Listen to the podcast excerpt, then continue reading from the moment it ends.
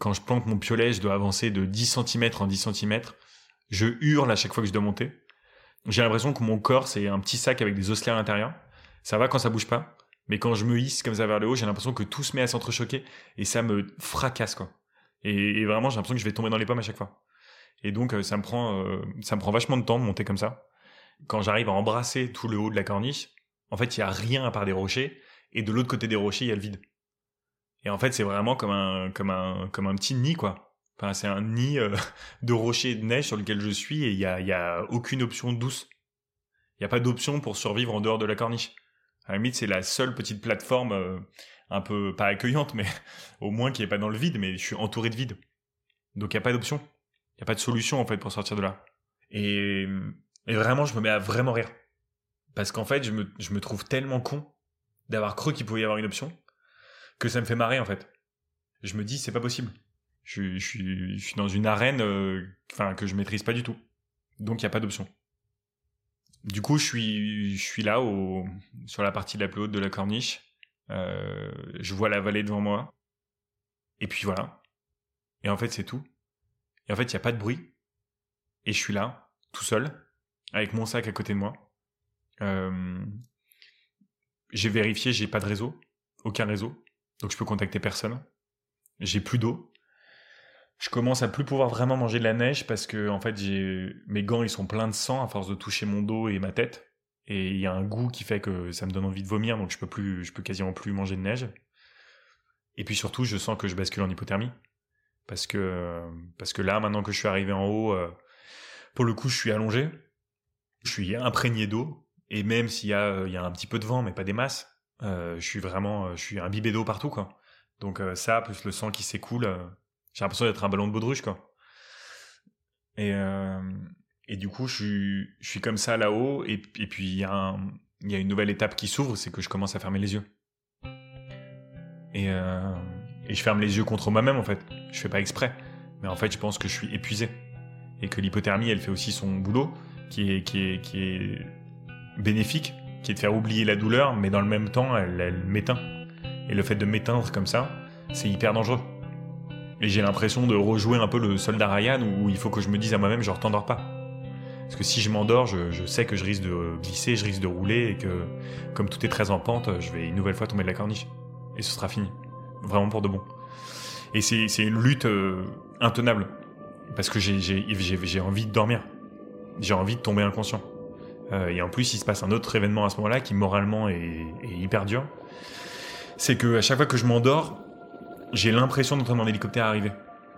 Et je pense que c'est un peu le souvenir de l'hélico euh, quelques heures auparavant que j'ai entendu, qui du coup est hyper présent dans ma tête.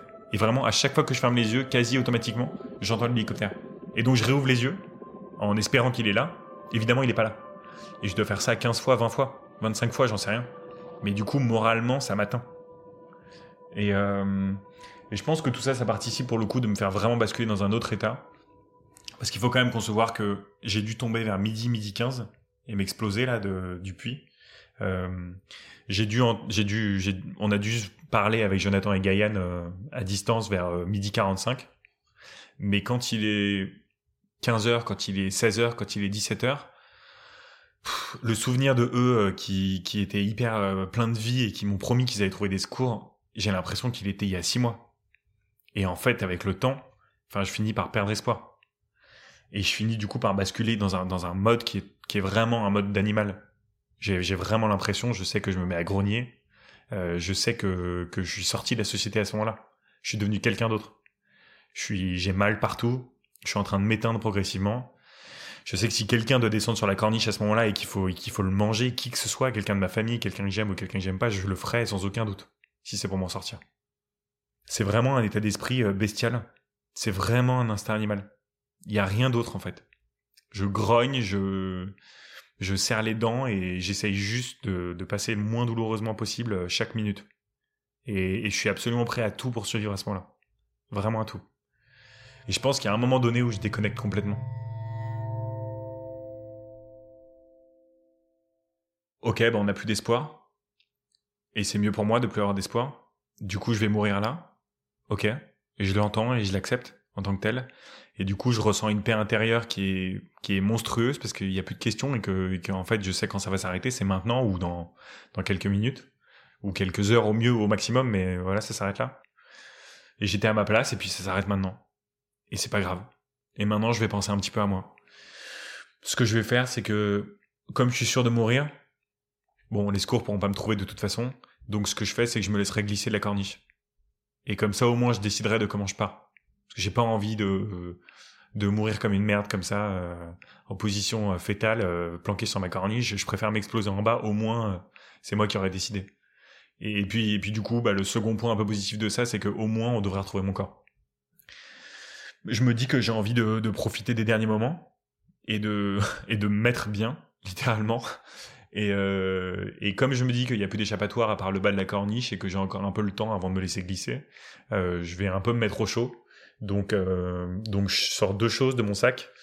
Je sors mon sac de couchage et je sors le petit matelas gonflable que, que j'avais dont je m'étais servi la veille au refuge. Le matelas gonflable, je me rends assez vite que c'est pas une bonne idée et il y a des moments qui sont qui sont paradoxalement assez marrants.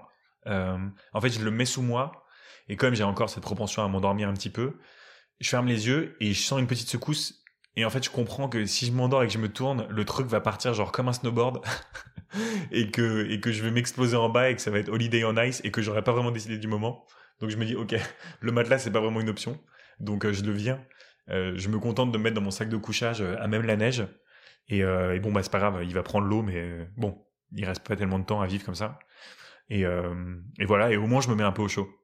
Donc je vire mes chaussures, je les mets derrière un peu comme un, oreiller, et puis je suis dans mon sac de couchage et puis j'attends. J'attends qu'il fasse nuit. Et puis à un moment donné, bah il se passe euh, ce que ce que vraiment j'avais décidé de plus attendre parce que c'était douloureux, mais du coup je suis dans le sac de couchage, euh, un peu dans mes pensées j'imagine, et euh, et j'entends les pales d'un hélicoptère encore comme comme une grosse partie de la journée, et il se rapproche. Et, euh, et mais j'y accorde pas des masses d'importance, j'avoue. Je, je, regarde quand même, mais euh, mais mais j'attends pas mes sauveurs quoi. Et il s'avère que paradoxalement, euh, dans mon, de la droite vers la gauche, d'un coup, il y a un hélico qui bondit et qui, qui, qui résonne dans la vallée quoi. Et ils sont là en fait. Et il y a un hélico euh, rouge-orange qui passe comme ça. Et, euh, et, et, et, et immédiatement, je me mets à crier. Et l'hélico passe, et il y a ce moment dingue où j'ai le cockpit en face de moi. Vraiment, il me fait face. Vraiment, je vois le conducteur, hein. je vois le pilote. Et boum, il prend à droite et ils disparaissent. et je me dis, ok, mec, euh, ils vont pas faire 10 allers-retours. Parce que s'ils te voient pas, c'est que t'es pas là. En tout cas, ils arrivent pas à te localiser. Donc, t'as de la chance s'ils font un second aller-retour. Il va vraiment falloir que tu les captes à ce moment-là. Et, euh, et en plus, il s'éloigne vachement. Je pense que c'est pour faire demi-tour. Je sais pas. Euh. Et en fait, à ce moment-là, je me dis que éventuellement, la seule option que j'ai, euh, c'est une couverture de survie. Et il s'avère que dans la journée, je m'en étais servi à un moment donné pour me couvrir quand je commençais à vraiment avoir froid. Sauf qu'avec les crampons que j'avais au pied, je l'avais complètement déchiré. Et à un moment donné, quand j'en avais eu marre pendant, pendant la journée, que j'étais vraiment au bout, j'avais failli la balancer. Et je l'avais quand même gardée. Du coup, je l'avais foutu en boule dans mon sac, elle était totalement en lambeaux. Mais au moment où l'hélico disparaît, je me dis, bon, le seul truc qui peut faire qu'éventuellement il voit, c'est un truc qui, qui pourra faire de la lumière. J'ai pas de, j'ai pas, pas de pistolet, j'ai, j'ai rien, quoi. Mais éventuellement, j'ai ça. Donc, s'il y a un rayon du soleil qui le capte, peut-être que. Et du coup, je la chope. Et, euh, j'ai la chance que l'hélicoptère repasse. Il fait le même trajet. Et au moment où il fait le retour, donc il s'apprête à de nouveau disparaître de la gauche vers la droite, qui passe devant moi, putain, je me sers de la couverture de survie, genre je suis, j'essaye un tout petit peu de m'asseoir, mais vraiment c'est hyper dur, et, euh, et je l'agite. J'agite la couverture de survie comme un drapeau quoi. Et euh,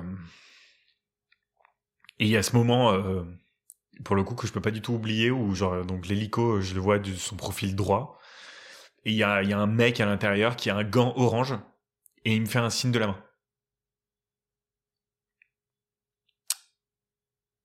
Et je me dis, putain, le gars m'a vu.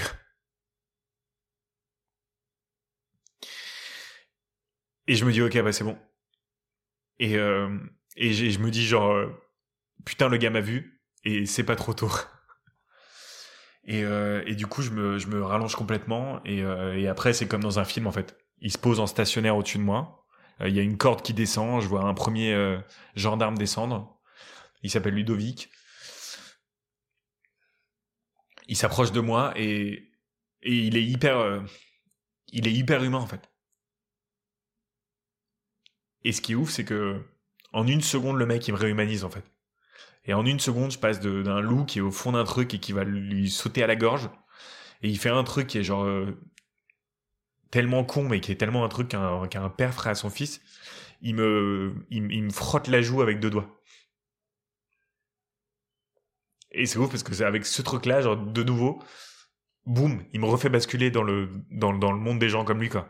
Et de nouveau, je redeviens le mec euh, que j'étais avant de tomber. Et il me fait juste ça, en fait. Il me fait juste une caresse sur la joue. Et ça y est, quoi. Et il m'a, il m'a revitalisé, il m'a, il me fait comprendre, ok, que c'est ok à partir de maintenant et qu'ils vont s'en occuper, quoi. Et, euh, à chaque fois, c'est, c'est un, c'est un nouveau truc qui éloigne l'animal que, que je deviens quand je suis là-haut et qui me dit, ok, c'est cool, mec, maintenant tu peux revenir, quoi. Maintenant tu vas vivre, maintenant ça va aller, tu vas revenir parmi les gens et, et ça va le faire. Et, euh, et du coup, il, voilà, il vient, il vient à mon contact. euh, la corniche, elle est clairement pas faite pour qu'on soit plusieurs dessus. Il a un, de ses collègues qui descend aussi, qui s'appelle René. Euh, je me rappelle qu'il y en a un qui, qui manque de tomber de la corniche parce que vraiment c'est hyper escarpé. Donc, ce qu'ils font, c'est qu'ils font une sorte de ring autour de moi avec des, avec des pics et des cordes. Ils m'accrochent, ils m'arriment. Euh, pareil avec mon sac. Et puis, euh, et puis, puis il me demande comment ça va. Il, me- demande inlassablement euh, mon nom, mon prénom, donc Pommier Guillaume, ma date de naissance, 3 mai 89. Il me le demande en permanence pour s'assurer que, que je perds pas la tête, je pense, et que je reste conscient. À ce moment-là, je pense que je lâche prise quand ils sont là. J'ai de nouveau ressenti la douleur quand il a fallu qu'ils me mettent dans la petite coquille, le truc qui, allait m'élitreuiller euh, jusqu'à l'hélico. Je, remonte, puis plus je m'approche de l'hélicoptère, plus ça souffle. Le bruit, il est assourdissant, mais je suis complètement anesthésié, un peu dans un état second. Euh, et puis après, ça commence à, tournoyer de plus en plus vite. Et puis il y a quelqu'un qui me chope et qui me fait rentrer dans l'hélico. Je sais juste qu'à un moment donné, les deux gendarmes, euh, Ludo et René, ils, sont descendus quelque part. Je sais même pas où on les a laissés. Et moi, je me retrouve juste avec le médecin. euh, et on arrive à l'aéroport, enfin, on arrive à l'hôpital de Bastia. Et là, je suis pris en charge. Et là, euh, là, là c'est vraiment une, une autre étape qui commence.